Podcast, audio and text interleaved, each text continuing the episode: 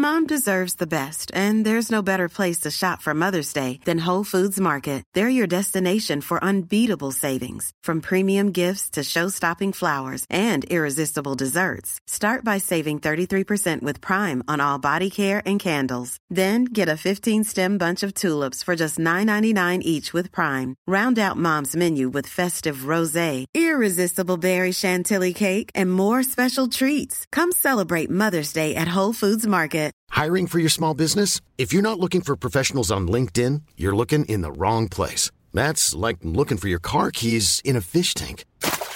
LinkedIn helps you hire professionals you can't find anywhere else, even those who aren't actively searching for a new job but might be open to the perfect role. In a given month, over 70% of LinkedIn users don't even visit other leading job sites. So start looking in the right place. With LinkedIn, you can hire professionals like a professional. Post your free job on linkedin.com slash people today.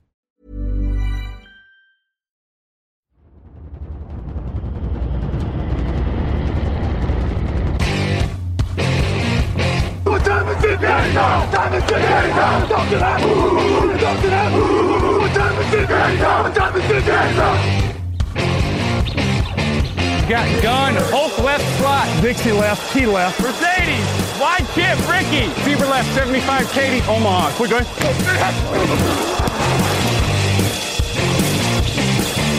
Last play of the game.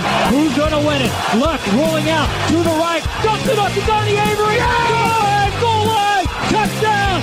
Touchdown! Touchdown! Touchdown! Hello, hello, bonjour et bienvenue à tous dans l'épisode numéro 304 du podcast Jean Actuel. Un très heureux de vous retrouver pour votre débrief hebdomadaire. À mes côtés, cette semaine, il y a Grégory Richard et uniquement Grégory Richard. Grégory Richard, bonjour. Salut Alain, bonjour à tous. J'ai j'ai répété trois fois ton nom complet, ça, ça met en valeur, c'est bien, le sentiment est bon au début de l'émission. Je sais pas, c'est pas les, c'est pas l'enchaînement de syllabes le plus simple, donc c'est tout à ton honneur en tout cas. Écoute, c'est pour que le, le- le nom s'imprime bien dans, le- dans la tête des auditeurs, tu vois, que tu sois la référence. Euh, cette année encore, le podcast du mardi vous est présenté par le Hard Rock Café Paris. Tous les dimanches, c'est soirée Game On au Hard Rock Café Paris, Happy Hour pour ceux qui viennent voir les matchs. Euh, Beer Bucket avec 6 bières pour le prix de 5 et évidemment les rencontres. Ne ratez pas ça, c'est la cinquième saison du Hard Rock Café Paris avec nous. On démarre euh, tout de suite le débrief de la semaine 2. Énormément de choses à faire. Alors évidemment, l'actualité va se confondre avec les matchs et on a fait un petit peu euh, dans l'ordre des gros gros événements de ces derniers jours. Jingle et on est parti. Ben Roethlisberger is out of the game. Uh, This was a play from the first half. Takes a shotgun snap, throws the ball, and then grabs the elbow immediately. Donald's hand into Drew Brees' hand. That is a lot of impact and collision on Drew Brees' throwing hand. All yellow bricks, loops.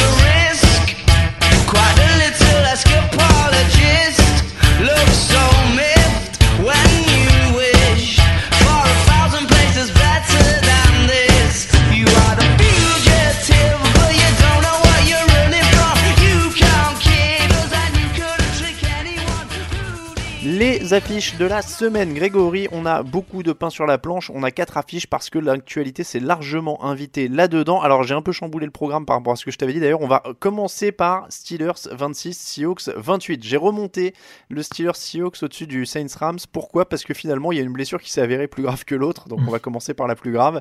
Euh, C'est le tremblement de terre de la semaine. Saison terminée pour Ben Roethlisberger. Euh, C'était pas impressionnant. Il n'y a pas eu d'action euh, terrible, de, de- de choses qu'on a vues. Il avait mal au coude, il est sorti. Et puis finalement, on le reverra pas de cette saison. Opération du coude. Saison terminée. Aucune victoire et zéro défaite pour Pittsburgh en plus. Ben Roethlisberger à l'infirmerie. Grégory, est-ce qu'il y a un espoir avec Mason Rudolph? Alors, de ce qu'on en a vu en tout cas face à Seattle, euh, il y a quand même, enfin tout n'est pas enterré euh, tout de suite euh, de ce qu'a, au, vu du potentiel du rookie, c'est un joueur qui a un, euh, bon bras, qui est quand même assez prometteur de, ce qu'il a laissé entrevoir. Enfin voilà, c'est pas un, ça peut ne pas être forcément le prototype même du game manager à qui on va jamais demandé de se, de se mouiller, on va dire. Et c'est un joueur qui peut peut-être, en fonction de la prise de conscience, euh, être amené à prendre un peu plus de responsabilités et de risques au fil de la saison. Moi, ce qui me rassure pas énormément, c'est qu'on a quand même une attaque depuis le début de la saison du côté de Pittsburgh. Enfin, je dis depuis le début de la saison, il y a eu que deux matchs. Mais en tout cas, on n'a pas l'impression que euh, cette attaque des Steelers arrive à trouver un certain rythme. On a James Conner qui est également blessé. Euh, on a une ligne offensive euh, qui est. Co- Connor, c'est moins grave. hein. Apparemment, il pourrait rejouer la semaine prochaine. Voilà, mais on a quand même une ligne offensive également qui euh, a quand même un petit peu de mal à se remettre du départ de Mike Munchak également. Donc euh, voilà, ça fait quand même beaucoup de points d'interrogation, du mal à, trou- à trouver un bon receveur numéro 2 avec Juju Smith-Schuster. Donc malheureusement, je suis pas sûr et certain que la seule prestation de Mason Rudolph conditionne tout ça, mais je suis pas ultra pessimiste non plus. Je pense pas qu'ils vont faire un 2-14 parce que Mason sera parce que Mason Rudolph sera catastrophique en l'occurrence. Je me permets une petite correction. Tu as dit rookie, il est en deuxième année. hein. Il a été drafté Oui, oui, au oui. troisième tour en 2008 Hmm. euh, en provenance d'Oklahoma State. Euh, Oklahoma State, ça veut dire qu'il passait beaucoup ça à la fac. Tout à fait. Et il était le quarterback notamment de James Washington, qui est également, qui est actuellement receveur de, des Steelers. Donc il y a déjà des petits automatismes à ce niveau-là.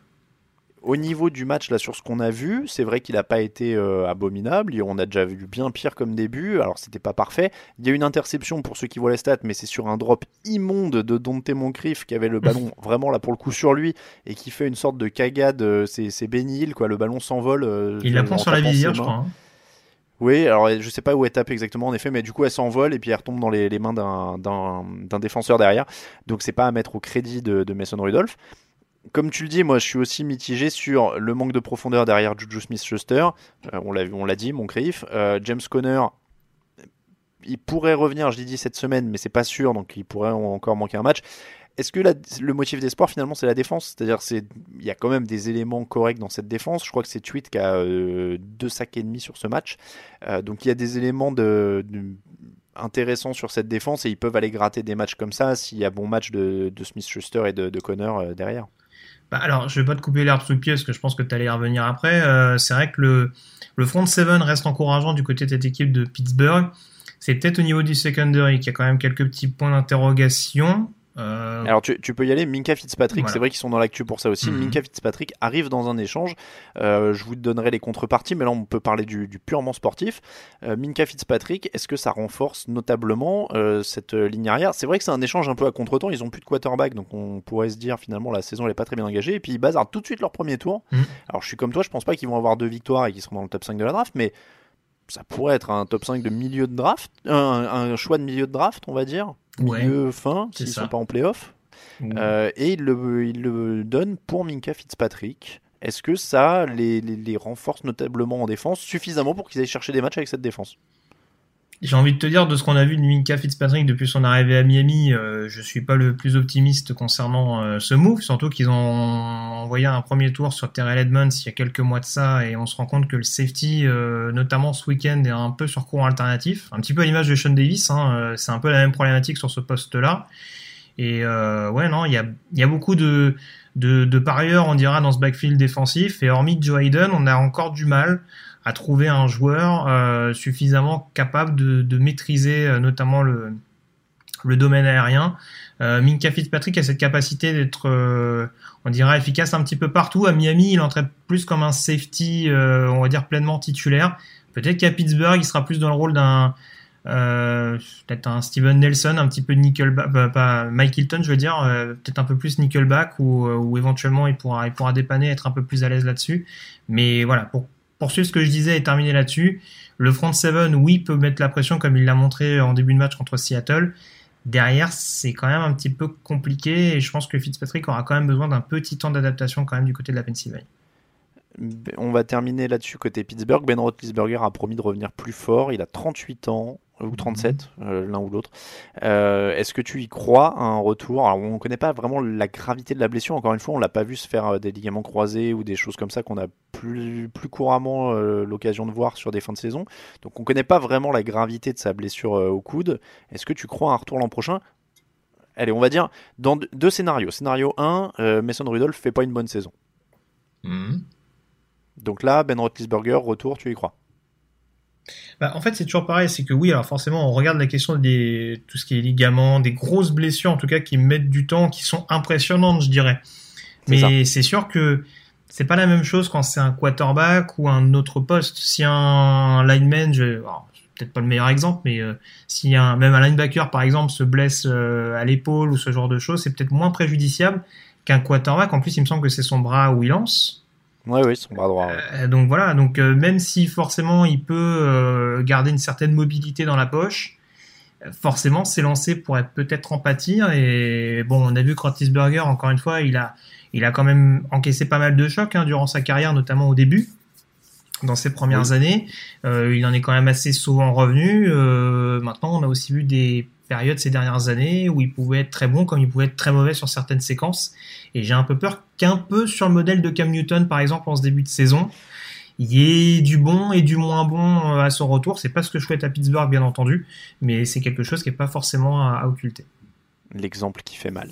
Euh, Est-ce qu'il y a une chance que Mason Rudolph soit le quarterback du futur des Steelers?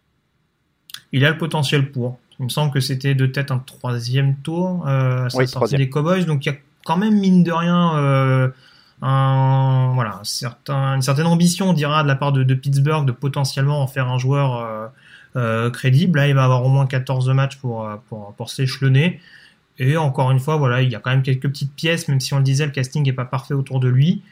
Il y a, je pense, quand même de quoi être un, titulaire assez crédible en, NFL. Après, est-ce que ce sera aussi bon que ce qu'a démontré Big Ben depuis son arrivée à Pittsburgh? Ça, l'avenir seulement nous le dira.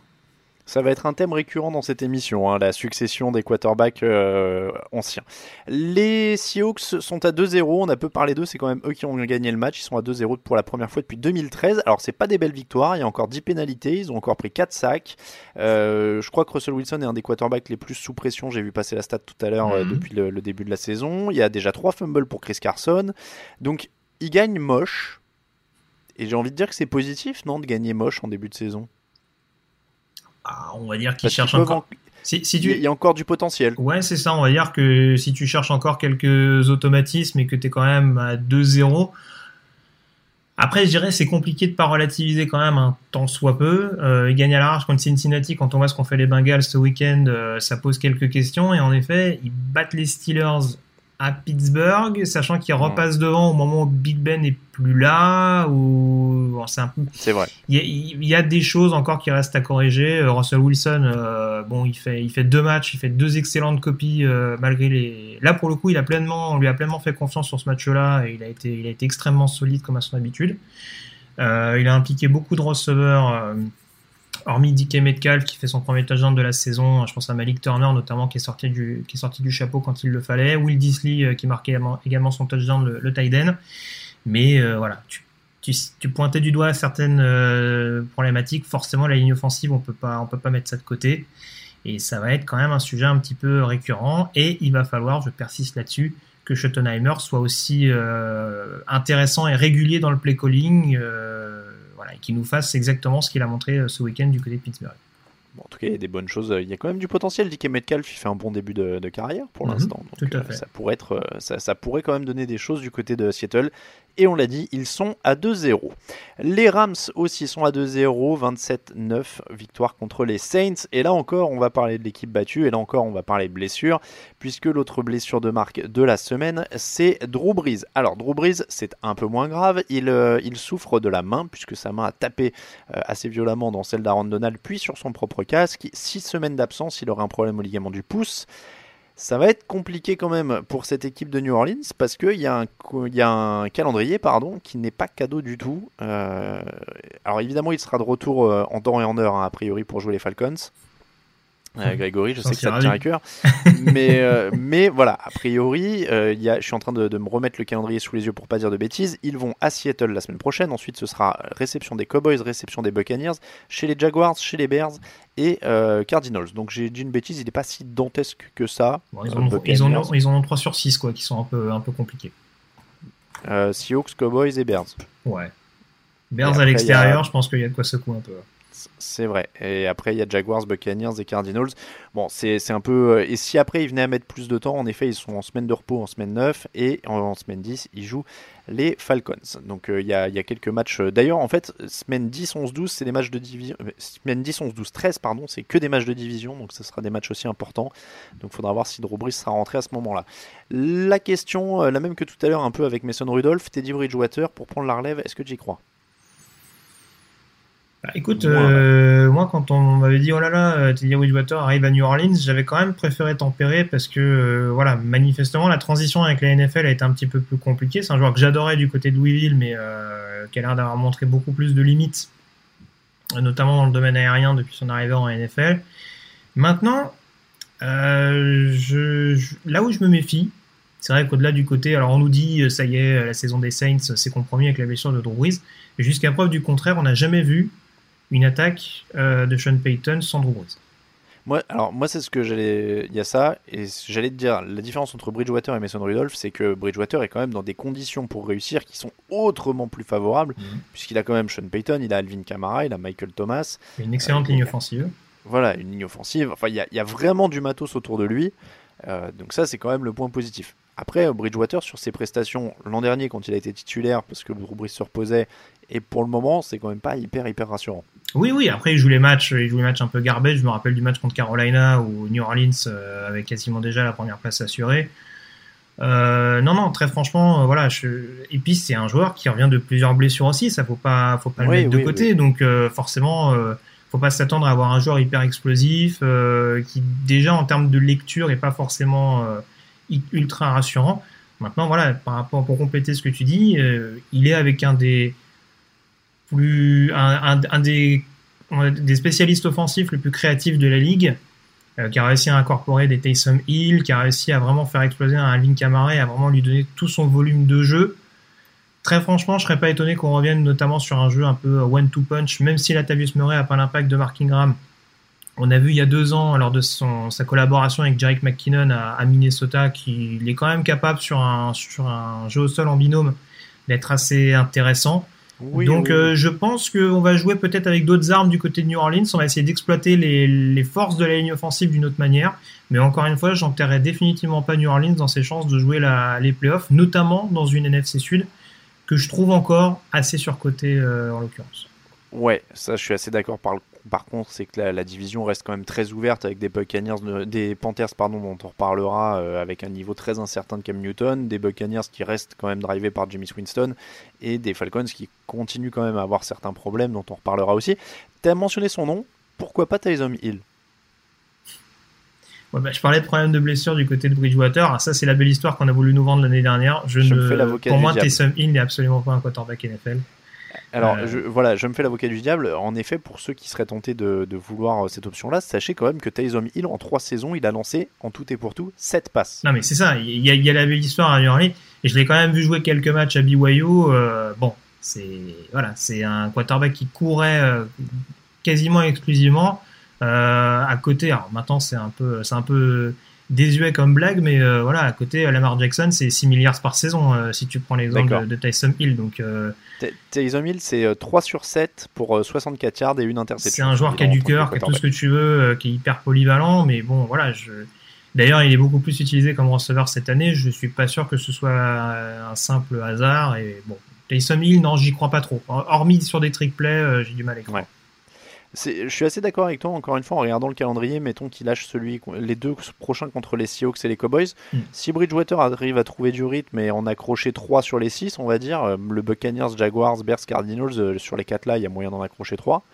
Euh, a priori, pour arriver avec un bilan équilibré, laisser les 7 derniers matchs à Brise, encore une fois dans un scénario idéal où Brise revient, et finalement ils sont pas ridicules parce que C'est rien ne dit que, que tout le reste de la division se sera échappé. En, Quoi. en fait, ce qui est le plus préjudici- ce qui peut être préjudiciable en tout cas pour eux, c'est d'avoir un scénario totalement différent de l'année passée, où forcément pour aller au Super Bowl, il faudra pas forcément Ah, par- passer par, euh, par le Superdome. Ça, ça va être à prendre en Oui. considération. Là, par contre, ce sera différent en effet pour les, les, les, les playoffs une fois qu'ils y seront, s'ils y vont, mais ça reste beaucoup, beaucoup moins euh, terne et triste que du côté de Pittsburgh aujourd'hui quand on fait le, le bilan de ce qui se passe. On est d'accord. Un mot sur les Rams, la victoire sans la manière, comme Pittsburgh un peu, euh, c'est pas flamboyant comme l'an dernier. Est-ce qu'on continue de dire qu'ils sont en rodage eux aussi Euh, Jared Goff est à 19 sur 28, 283 yards d'un touchdown. Gurley 16 courses, 63 yards d'un touchdown. Les stats sont pas affreuses, mais ça manque de rythme globalement quand on les regarde, même s'il y a eu un bon Cooper Cup. Bah écoute, euh, j'ai presque envie de te dire, alors il y, a- il y a quand même beaucoup de choses qui ont tourné en leur sens. Alors c'est vrai que, alors, encore une fois, oui, ils jouent deux équipes d'NFC Sud. Euh. Par rapport à ce que je disais tout à l'heure, euh, ça reste déjà une première chose à relativiser. Et puis l'autre chose, c'est que, euh, alors à Carolina, ils avaient globalement bien contenu le jeu aérien.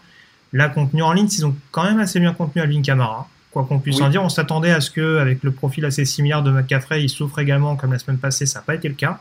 Seulement 57 yards de sol hein, pour les Saints. Voilà. Euh, par contre, ils ont quand même mis du temps à se mettre en route offensivement. Je crois qu'il y a 6-3 à la mi-temps, si je me trompe pas. C'est possible, j'ai plus la en tête. Et, euh, et du coup, voilà, c'est, on peut pas euh, également mettre de côté le fait que bon, c'est aussi avec l'absence de Drew Brees qu'ils finissent, ils finissent par creuser l'écart. Et il y a sûr. forcément cette action un petit peu controversée, un petit peu euh, qui a rappelé notamment la finale de conférence AFC 2017, euh, où il y a ce coup de sifflet intempestif qui continue de raviver la flamme entre les Saints et les arbitres, avec ce Alors, coup de sifflet qui, qui annule le, le touchdown de. Alors je sais pas si c'est Jordan qui le remonte pour un TD. Mais euh, Euh, oui, mais c'est moi ce que j'allais dire surtout, c'est que c'est pas la... ils sont pas la première équipe à qui ça arrive. Oui, bien sûr. Les coups, ces coups de sifflet sur ces fumbles, c'est une catastrophe à Mhm. chaque fois. Pourquoi ne pas laisser jouer? On l'a déjà dit des tonnes de fois, etc. Mais en effet, là, je peux commencer à comprendre qu'ils se sentent persécutés parce qu'ils ont pas de bol, quoi. C'est vraiment, vraiment des. Non mais voilà, là, là mais- pour le coup, alors tu l'as dit, il y a 27-9 à l'arrivée, mais au moment où le fumble arrive, il me semble que si les Saints marquent, ils repassent devant.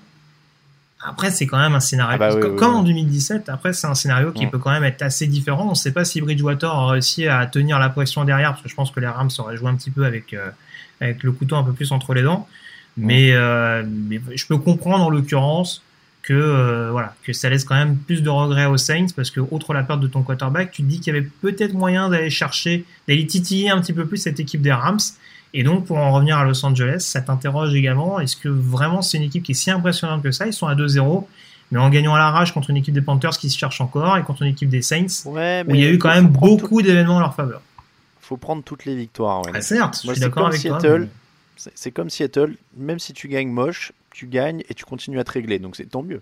Mhm. C'est c'est le meilleur scénario. Euh, Packers 21, Vikings 16, gros départ des Packers, 21-0 très rapidement, les Vikings incapables de boucler la remontée. Euh, Grégory, qui confirme le plus la défense de Green Bay ou Kirk Cousins? Bah là, je suis obligé de te dire les deux. bien confirmé Je suis aussi. obligé hein. de te dire les deux en l'occurrence, mais euh, Bon, la défense de Green Bay déjà, Oui. ça, ça confirme que c'est du sérieux cette année. Oui, oui, non, très clairement, ils font les actions euh, importantes dès le début du match quand il faut les faire pour permettre notamment à Green Bay de, de creuser rapidement l'écart dès leurs trois premières séries. Euh, après, franchement, ils ont globalement assuré. Oui, Minnesota revient un petit peu, mais c'est surtout parce que l'attaque derrière euh, commet des pertes de balles largement évitables. Mais d'ailleurs, pour rester sur Green Bay, on parlait des réglages des Rams, etc. C'est un peu la même chose. Je crois qu'Aaron Rodgers a dit en gros, on a bien joué deux cartons sur 8 pour l'instant en attaque, et il faut qu'on règle tout ça et qu'on huile un peu tout ça. C'est vrai qu'il y, a du- il y a du vrai là-dedans. Ils ont une nouvelle attaque à mettre en place, euh, lui aussi. euh, ouais, tout tu, tu me permettras quand même d'être un peu plus exigeant avec Green Bay et Aaron Rodgers qu'avec Los Angeles et Jared Goff. Quand même, je trouve que alors nouvelle attaque, d'accord. Euh, il avait en effet, tu le signalais euh, jeudi dernier, euh, ses appels de jeu sur le sur, le- sur son cahier qui était qui était autour du bras. Euh, maintenant, euh, voilà. C'est- c'est censé rester Aaron Rodgers. Et pour l'instant, malgré le changement de head coach et de physionomie offensive, euh, je vois pas vraiment d'ex- d'explosion. En effet, il y a un gros début à l'image de l'attaque en effet, et il passe rapidement devant. Mais après, euh, même si tout n'est pas de son fait, ça, ça s'endort, ça ronronne. Non, c'est poussif, ouais, ouais, c'est Mm, mm. poussif, clairement. Euh, Kirk Cousins, je disais, confirme aussi, mais pas en bien, deux interceptions immondes, deux fumbles, 14 sur 32 à la passe. Et alors la stat qui tue, euh, depuis, alors je crois que c'est Pro Football Focus, j'ai mal noté, euh, depuis 2017, Cousins est 27e sur 27 pour les performances dans les 10 yards adverses. Il est à 44,6% de passes complétées et 1,6 yards par tentative. C'est- une galère. Alors je vais sortir tout de suite le facteur un petit peu atténuant. Il est sous pression sur euh, 60 euh, 60,9% de ses tentatives de passe. Il est souvent sous pression. Mais après, il fait des choix catastrophiques. Ben, en fait, alors, moi après, il y, a des, appels de. Alors moi, je ne comprends pas ces, play action en, en red zone. où Tu fais des lancers derrière en chandelle. Moi, c'est des trucs. Horrible, ça. Je sais que Ryan s'est fait intercepter la semaine dernière, notamment sur ce. Je comprends pas. C'est des jeux. Quand t'as des quarterbacks hyper établis, euh, je veux bien, mais quand t'as des quarterbacks vétérans où il y a quand même un petit peu de déchets au niveau de la mécanique de lancer, etc. Je, c'est des lancers que je comprends pas, et là en l'occurrence, ça se paye cash euh, quasiment systématiquement. Maintenant, euh, voilà, je vais, je vais pas me cacher derrière ça. euh, très clairement, je pense que Kirk Cousins était solide à Washington, dans une équipe qui est en milieu de peloton. Il avait pas de pression. Je pense que là, très clairement, son contrat garanti lui a mis une grosse pression sur les épaules. Le fait d'arriver à Minnesota avec euh, l'étiquette qu'avaient les Vikings, le statut de, candidat euh, réel au, Super Bowl, euh, en tout cas pour jouer les, premières places parmi les équipes de playoff. Et on voit que voilà, la semaine dernière, Minnesota plie Atlanta, mais avec un Cousins qui fait le minimum syndical. Et là, bah, quand il faut un peu plus se développer, et pourtant, pourtant le- les appels de jeu, je trouve, malgré l'avantage rapide de Green Bay, a été assez intelligent.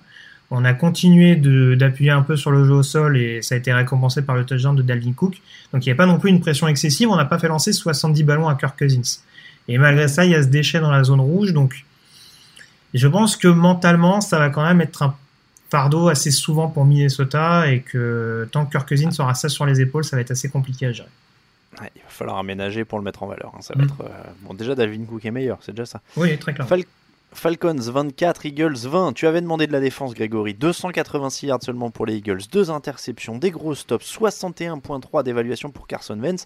La petite cerise sur le gâteau avec le touchdown de la victoire de Julio Jones.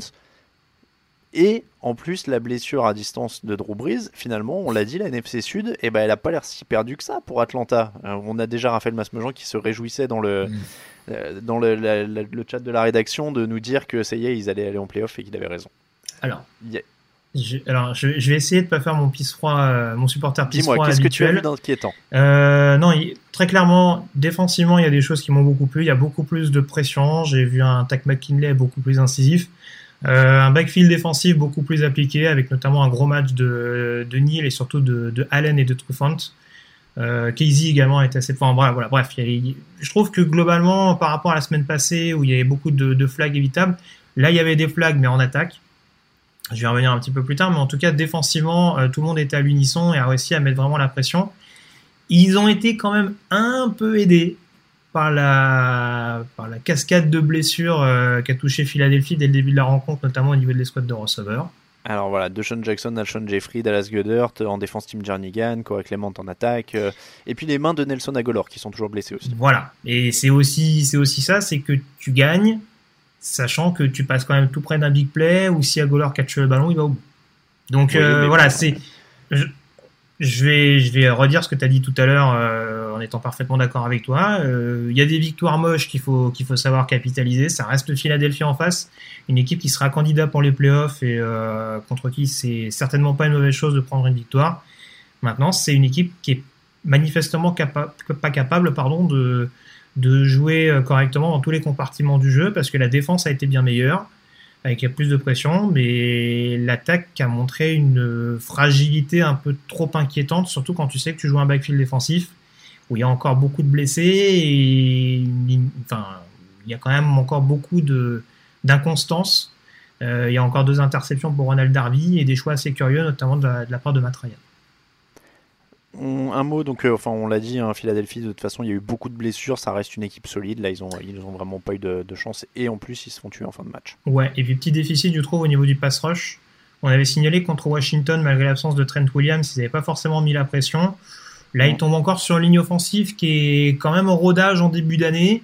Et même s'il y a de la casse au poste de defensive tackle avec euh, Jackson et Jarnigan, sur les extérieurs, on n'arrive pas non plus à forcément mettre autant de pression qu'on aimerait. Donc euh, ça, ça va être à surveiller de la part de Doug Peterson. Actu, analyse, résultat, toute l'actu de la NFL, c'est sur touchdownactu.com.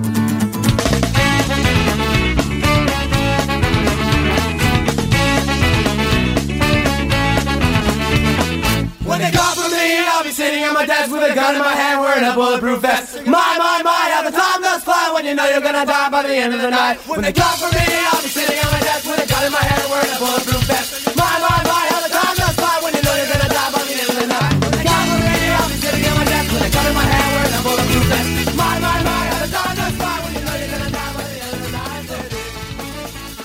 On est de retour pour le débrief de toute la semaine 2 et on enchaîne Grégory avec. Alors là, tu vas être. J'ai mis les matchs dans tout le désordre, hein, je vais te surprendre. Euh, Texan Jaguars en premier, Texan 13, Jaguars 12. Alors les Jaguars avaient une conversion à 2 points pour gagner. Ils ont donné le ballon évidemment à Léonard Fournette. Mauvaise décision, terrible décision, horrible décision. Euh, je te. Alors est-ce que tu étais d'accord? Ah, je te vois hocher la tête. Bah, j'hoche la tête parce que, parce que je trouve la décision quand même assez sévère. Je je sais La pas décision si sévère, c'est-à-dire. Bah, moi, la révision vidéo, je suis même pas sûr que le ballon soit pas au-dessus de la ligne blanche. Mais euh, Ah. ça, après, bon, écoute, c'est. Ça a été revu, ça a été appelé comme un jeu trop court. Sans doute qu'il l'était, hein, je sais pas, on n'a pas non plus une vision euh, hyper, euh, hyper claire et précise. Euh, c'est sûr que c'est pas le choix le plus judicieux. Maintenant, tu peux toujours dire, voilà, on essaie de surprendre l'adversaire sur un terrain où, où il nous attend pas. Oui. Avec un en gardien. Michou qui avait la main chaude, je trouve ça un petit peu dommage, mais. euh, Attends, tu, tu veux, euh, tu veux le côté surprise? Moi, c'est ça qui me tue chez certains coachs NFL. C'est on va les surprendre en faisant un truc auquel ils s'attendent pas. On va pas utiliser le mec qui est ultra chaud et on va prendre celui dont les sept dernières courses s'étaient terminées respectivement par 1 yard, 2 yards, 2 yards, 0 yard, 4 yards, 0 yard et 1 yard. Il avait gagné 10 yards sur 7 courses en deuxième mi-temps, Léonard Fournette. Donc oui, c'est toujours les, des coachs comme Doug Maron d'ailleurs qui sont prêts à, toujours ces prises de risque incroyables où les mecs se disent le mec est ultra chaud, non non je vais leur remontrer que je peux finalement passer au sol alors qu'on n'a pas réussi une seule fois. Voilà, c'est délirant, le mec est chaud bouillant. Comment, comment tu ne choisis pas de de- de- d'aller sur le momentum Non, mais. mais, mais c'est parce que ces coachs-là adorent gâcher tout ce qui est fun. Par non, mais- définition. non, mais je- après, après, voilà, après si tu me demandes si c'était le meilleur choix, forcément je vais te dire que non. Euh, voilà, c'est sûr que c'est pas euh, voilà tout ce que tu as dit, euh, je le rejoins. c'est sûr qu'il fallait jouer avec Gardner Minshew. Quand on voit notamment est- la passe lobée qui fait, euh, je sais plus si c'est TJ Shark qui catch le ballon. Enfin, en tout cas, c'est. Oui, c'est DJ Shark et, et en plus, non seulement les passes, mais les jambes. On a vu qu'il a les jambes sur les, sur les actions d'avant. Oui, enfin après sur, une, après sur une position goal line, sur une conversion à deux points, je sais pas s'il aurait réussi à trouver la brèche. C'est pas Il- un quarterback hyper mobile non plus, mais Tu sais pas, il Hmm. réussissait un hélicoptère, c'était un héros. Là, euh, là c'était un truc incroyable. Mais c'est sûr que, bon, écoute, c'est dans la continuité. On, on a vu qu'il avait été un peu fragilisé par ses joueurs en interne, euh, avec euh, notamment Jalen Ramsey. Peut-être Alors oui, il y, il y a il ça avait pas toute sa tête à ce moment-là. Écoute, je sais pas. Il y- a ça aussi. Au moment où on parle, Jalen Ramsey a demandé un échange. Donc au moment où on parle, encore une fois, rien n'est fait. Il n'y a pas eu d'échange ou quoi que ce soit. Ça peut changer dans les heures à venir. Mhm. Euh, tu l'enverrais quelque part ou, ou est-ce que les Jaguars sont complètement crétins de se séparer d'un cornerback qui est bien meilleur que leur coach? À choisir entre les deux, il faut se débarrasser de Doug Marron. Il n'y a même pas de, de débat si- s'il y a contentieux. Franchement, je sais pas. Je sais pas parce que Jalen Ramsey, c'est quand même un joueur. euh, c'est une éternelle bombe à retardement. euh, c'est euh, Tu, tu vas perdre Ramsey cette semaine et Marron dans trois semaines. donc- Oui, non, non, alors, attends. Non, après, euh, moi, je l'ai toujours dit, hein, Marrone, j'étais déjà partisan euh, de pas forcément le conserver la saison prochaine.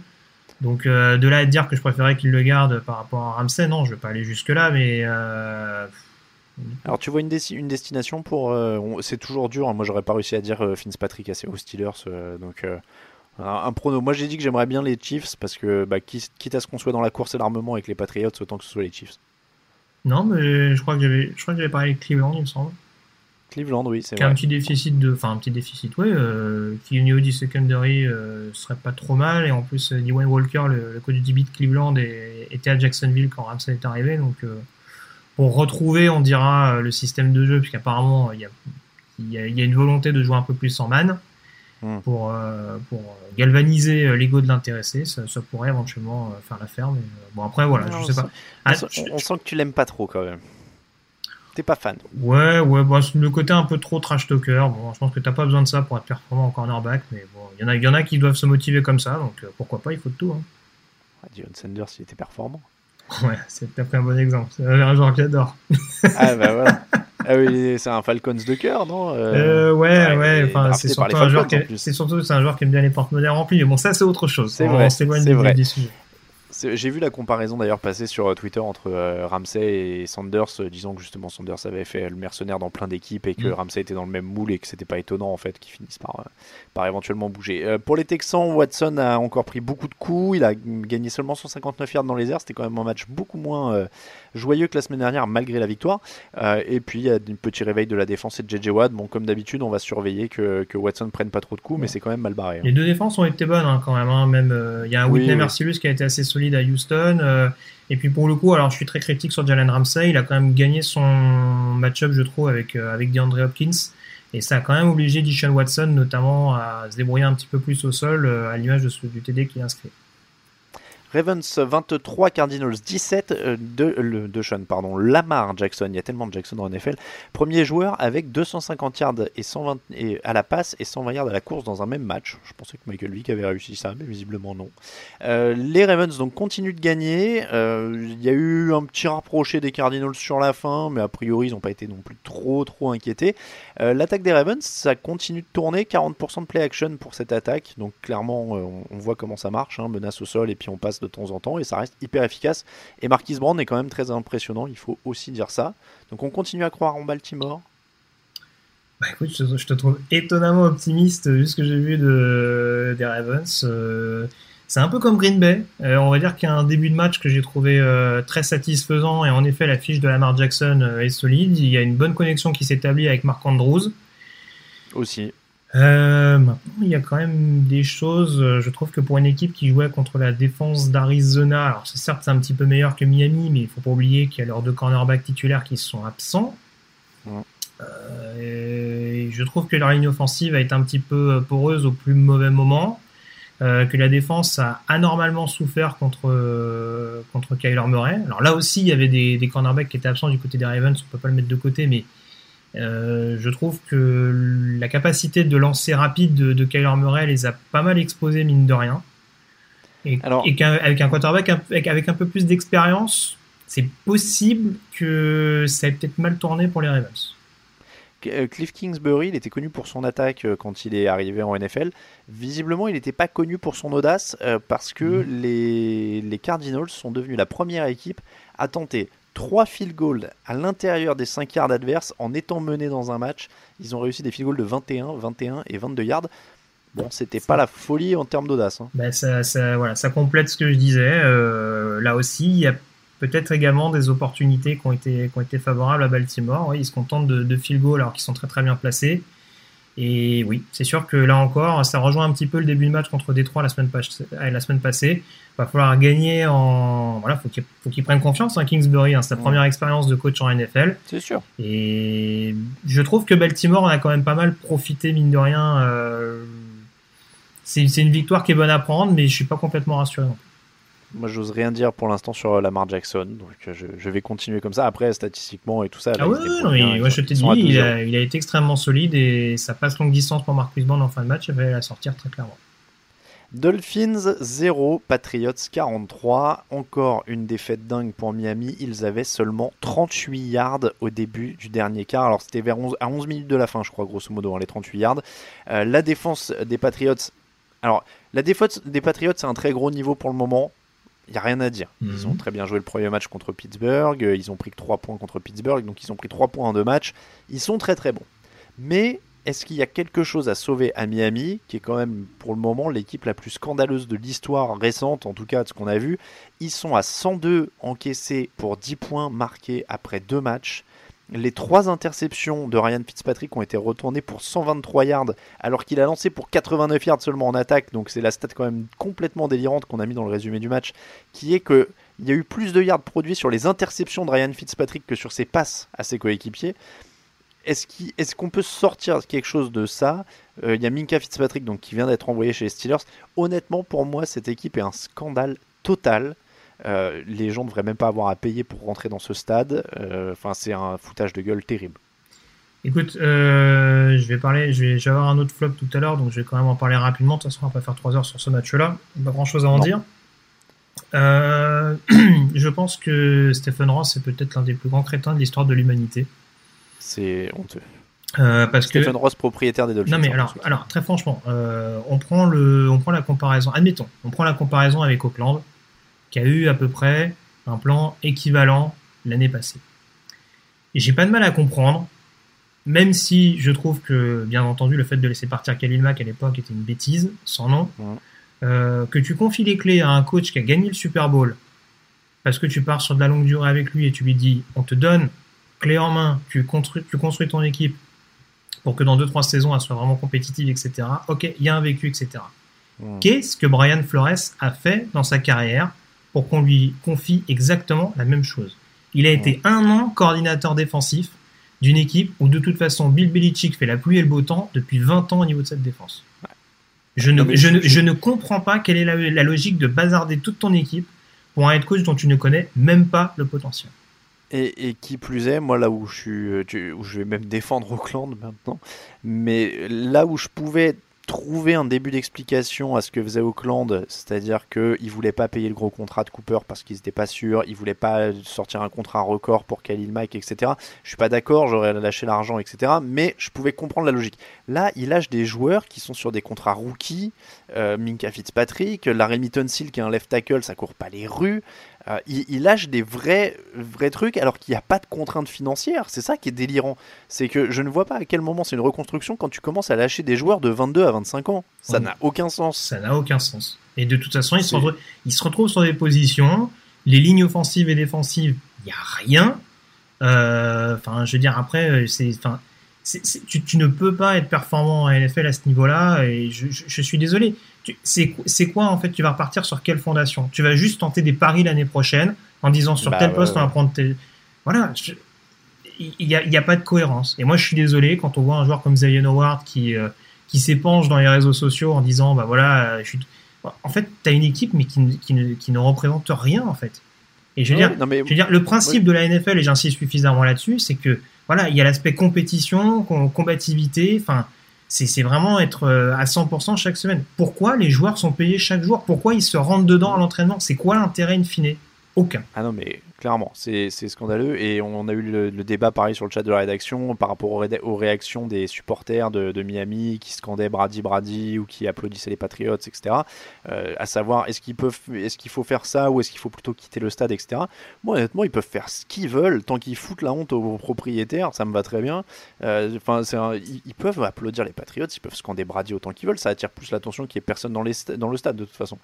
Donc, euh, Et puis, et puis, et puis juste, me juste de terminer là-dessus. Je veux dire, au bout d'un moment, Ryan Fitzpatrick, ok, il a des côtés sympas. Tu balances mais- un deuxième tour sur Josh Rosen. Tente-le jusqu'au bout. ah bah, Vois oui, ce que ça donne. Hey, I'm Ryan Reynolds. Recently, I asked Mint Mobile's legal team if big wireless companies are allowed to raise prices due to inflation. They said yes. And then when I asked if raising prices technically violates those onerous two year contracts, they said, What the f are you talking about, you insane Hollywood ass? F- So to recap, we're cutting the price of Mint Unlimited from $30 a month to just $15 a month. Give it a try at mintmobile.com slash switch. $45 upfront for three months plus taxes and fees. Promo rate for new customers for limited time. Unlimited more than 40 gigabytes per month. Slows. Full terms at mintmobile.com. Hiring for your small business? If you're not looking for professionals on LinkedIn, you're looking in the wrong place. That's like looking for your car keys in a fish tank. LinkedIn helps you hire professionals you can't find anywhere else, even those who aren't actively searching for a new job but might be open to the perfect role. In a given month, over 70% of LinkedIn users don't even visit other leading job sites. So start looking in the right place. With LinkedIn, you can hire professionals like a professional. Post your free job on linkedin.com/people slash people today. Pas le quatrième carton euh, à chaque fois pour dire euh, bon de toute façon le pauvre il n'était pas entouré à Arizona il arrive à Miami où de toute façon Bah on va lui flinguer euh, sa deuxième année de carrière et on va lui dire l'année prochaine bon t'es gentil on a le premier choix de la draft donc tu dégages et Ah mais- oui, lui, il est pas verni hein, pour son Franchement, je, mais il y a, il y a aucune cohérence. Je ne comprends pas ce qui a été fait à Miami. C'est autant à Auckland on pouvait deviner un, un plan un petit peu alambiqué. Là à Miami, Oui, c'est ouais. simple, il n'y a pas de plan, c'est zéro. Bon, on, a déjà passé trop de temps sur ce match. Un tout petit mot sur Antonio Brown. Il a été ciblé 8 fois dès la première action du match, plusieurs fois dans la end zone, 4 réceptions, un touchdown au total. Il n'a pas joué énormément de snaps, je, snaps, je crois qu'il a joué 26, 27 snaps si je dis pas de bêtises. Donc il a été ciblé 8 fois, c'est quasiment un tiers hein, à chaque fois qu'il était sur le terrain. Euh, convaincu, il y a quand même énormément d'armes maintenant dans cette attaque des Patriots, ça devient délirant. Oui, c'est ça, c'est ça. On l'a, on l'a utilisé. On a fait un petit peu un, un casting euh, grandeur nature en l'utilisant un petit peu sur différentes positions pour, euh, pour Ouais. voir ce qui était susceptible de lui convenir. Et non, pour le coup, c'est une bonne rentrée. Alors euh, voilà, c'est, un peu comme Lamar Jackson la semaine dernière, c'est-à-dire que là, pour Oui, le coup, significatif. voilà, contre Miami, c'est sûr que tu vas briller. Mais euh, voilà, il pouvait pas forcément rêver euh, meilleur. euh, il pouvait faire meilleur, mais là, en l'occurrence, c'est un match extrêmement solide et c'est annonciateur de bonnes choses euh, pour sa future collaboration avec Brady. Revenons à du football, euh, ou presque. Raiders 10, Chiefs 28, Mahomes 4 touchdowns d'au moins 40 yards déjà cette saison sur ces 7 touchdowns. Demarcus Robinson qui signe un gros match, euh, ils ont plus besoin de Tyreek Hill, 6 réceptions, 172 yards de touchdown. Alors un seul carton a suffi, leurs 28 points ils sont sur un seul carton. Mm. Après, on peut, di- on peut se dire, si on voit le bon côté des choses, c'est que leur défense a tenu tranquillement la deuxième mi-temps.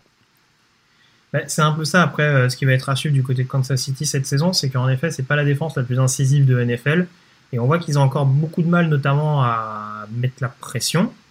Deuxième semaine de suite, quand même, mine de rien, où Auckland euh, arrive à, peu près à protéger ou en tout cas à laisser suffisamment de temps à Derek Carr pour, pour lancer le ballon, même si, bon, peut-être, je peux peut-être euh, faire une petite parenthèse maintenant, il a fait une deuxième mi-temps qui était assez catastrophique euh, de son côté.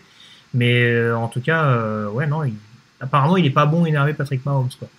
Parce que Ah ouais. euh, là, c'est est vraiment, il- oui, c'est vraiment, il les a découpés, c'est big play sur big play. Alors encore une fois, ça peut avoir ses limites parce que j'en parlais déjà, mais euh, c'est vrai que passer 30 secondes sur le terrain où tu découpes la défense, mais après c'est aussi ta défense à toi qui va peut-être Oui, oui. finir au voilà. Là, il, Ouais, mais- il y a, il y a eu une conjugaison de beaucoup de choses qui a fait que Auckland offensivement a lâché un petit peu le morceau, mais c'est peut-être des choses qui vont se payer un petit peu plus contre une grosse concurrence.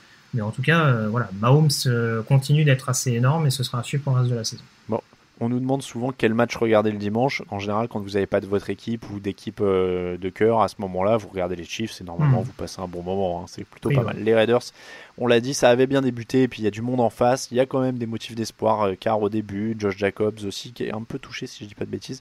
Mais voilà, c'est une construction, donc il pouvait pas euh, tenir le rythme. Redskins 21, Cowboys 31. Dak Prescott continue d'aller chercher son contrat comme un grand. 18 passes de suite complétées à un moment dans ce match, 69 yards sol, 269 yards et 3 touchdowns à la passe. Depuis le début de la saison, sur deux matchs, il a 82,2% de passes complétées. Ça commence à avoir un peu de gueule quand même, cette, euh, cette attaque euh, version euh, Kellen Moore du côté de, de Dallas. Bah, très clairement, on attendait des, des changements significatifs avec le- la modification du poste de coordinateur. Euh, Ah, c'est le deuxième pas, hein. match de suite où Dallas passe la barre des 30 points, ce qui n'était jamais arrivé l'année dernière, si je ne me trompe pas. Euh, Donc, oui, euh, je, en je te tout crois. cas, il me semble avoir vu passer ça, donc euh, c'est assez intéressant. Jason Witten qui catche tous les ballons euh, qu'on lui envoie, dont un touchdown. Donc c'est bien, il y a, l'ensemble de l'équipe qui est, qui est impliqué. Euh, défensivement, il y a encore quelques petites choses à voir. Peut-être un pass rush euh, qui doit se montrer peut-être un poil plus incisif, mais on a vu qu'ils ont bien réussi à étouffer notamment Adrian Peterson sur le jeu au sol. Donc euh, honnêtement, c'est assez prometteur avec un avec comme je disais défensivement des choses à revoir. Un Byron Jones qui a été un petit peu irrégulier. euh, franchement, ils ont été debout, ils, ont mené, on va dire, une bonne partie de la rencontre et, euh, et je persiste et signe, ça peut être une équipe qui termine en tête de la conférence nationale à l'issue de la saison régulière. En tout cas, ça se présente bien. Et si vous cherchez la différence tactique pour cette équipe avec Kellen Moore, ils sont notamment passés de 25% de play action l'an dernier à 43,1% pour l'instant. Et euh, Dak Prescott en tire le meilleur. Il est à 157,6 d'évaluation sur les jeux en play action. Donc c'est euh, c'est le gros switch, le gros changement en tout cas pour l'instant euh, offensivement pour cette équipe de Dallas. Du côté de Washington, alors on a vu Josh Norman beaucoup souffrir, hein. il est impliqué sur un, touchdown de 51 yards. La, la défense a lâché 63 points et 911 yards depuis le début de la saison, donc c'est pas forcément optimal. Et puis euh, Case Keenum continue à faire ce qu'il peut, il n'est pas ridicule hein, de l'autre côté. Ouais, toujours pas intercepté en l'occurrence, mais euh, bon, contre Philadelphie et Dallas, il rend des copies intéressantes, donc euh, à surveiller, mais comme on pouvait le craindre, euh, il y a la réception de Chicago ce week-end, et Mmh, Washington, ouais, sans être ridicule, peut être à 0-3 pour démarrer la saison. C'est pas une énorme surprise non plus. hein. Non. Surtout qu'ils ont perdu Darius Guys, etc. Enfin, ça, ça commence mal aussi. Titans 17, Colts 19. Merci aux Titans de nous avoir rappelé de quoi ils sont capables, c'est-à-dire de ça aussi, pas seulement de gagner euh, de manière éclatante la semaine dernière. Euh, je dis ça parce que ça, ça va être une drôle de course dans la FC Sud. Voilà, les Titans sont pas béton. Euh, 1 sur 10 sur les troisièmes tentatives en attaque. Et puis en défense, ils ont laissé passer, c'est plus inhabituel, un 7 sur 14 sur troisième tentative pour les Colts. J'ai l'impression qu'on va récupérer à nouveau des Titans un peu en mode yo-yo et des Colts qui eux se battent euh, avec un Quentin Nelson incroyable, un Jacoby Brissett qui lance 3 touchdowns, il y a encore 167 yards au sol. Donc clairement l'identité de cette équipe d'Indianapolis elle est là. Euh, ça, va, ça rentre dedans quoi. Ça rentre dedans, euh, ça joue au sol. Ça, ça rend forcément encore plus triste de pas avoir Andrew Luck, mais on l'a dit, ils vont se battre, ils vont être là. Et, je me demande même s'ils peuvent pas être se battre pour la, tête de cette AFC Sud. Ah bah très clairement, hein. de toute façon, là, on- jusqu'au bout, je pense qu'on aura quatre équipes dans la FC Sud capables euh, pendant un long moment de, prétendre au playoff. Et euh, oui, non, j'en avais parlé avant le début de la saison. euh, oui, je j'étais quand même, je me disais qu'avec Jacoby Brissett, à moins qu'il soit catastrophique, il y avait quand même la place. là, en l'occurrence, il a su saisir les opportunités sans être extraordinaire. parce qu'il a cette capacité à, à, temporiser un minimum pour permettre à ses receveurs de se démarquer. Après, bon, c'est pas toujours, euh, c'est pas toujours en termes de précision ce qu'il y a de plus parfait. Mais on voit que par exemple, pour bonifier le, la bonne course de, de, Jordan Wilkins, il arrive à bien placer ce ballon pour T.Y. Hilton euh, dans un petit périmètre. Et ça suffit pour Indianapolis. Donc, euh, après, oui, c'est sûr, contre Tennessee, une équipe internationalement réputée pour son irrégularité, Oh c'est une victoire qui est c'est une victoire qui est précieuse. En tout cas, c'est une victoire à l'extérieur contre un adversaire de division. Je doute que Frank Reich euh, crache dessus, mais voilà, va falloir voir parce que bon, Jacoby Brissett. Pas oublier le, le fumble assez vilain qu'il fait euh, en cours de match. Ah, et ils auraient pu gagner plus largement. Il y a un fumble, il y a Adam Mm. Vinatieri euh, qui est catastrophique depuis le début de la saison. Malheureusement, fait. il est à 1 sur 5 sur les extra points en deux matchs et 1 sur 3 sur les field goals. hein. Donc euh, ça, c'est une, un vrai point d'inquiétude. Ils veulent pas qu'il prenne sa retraite, mais c'est... Oui, falloir. moins qu'il surtout qu'il reprenne, surtout hein. surtout qu'il doit, il doit palper un peu, je pense. Ouais, ouais, ouais. Euh, Giants 14, Bills 28. C'est la sixième fois en 7 ans que les Giants débutent la saison par deux défaites. Au moins, ils sont réguliers là-dessus. Euh, 9 touchdowns autorisés en deux matchs. Euh, Jan- Janoris Jenkins est dépité. La défense est à la rue, mais il y a du changement puisqu'on l'a appris littéralement euh, 10 minutes avant d'enregistrer cette émission. Daniel Jones est désormais le quarterback titulaire. Grégory, Daniel Jones, qui sort de Duke, Mhm. est-il le grand sauveur de cette équipe de New York Spoiler, non.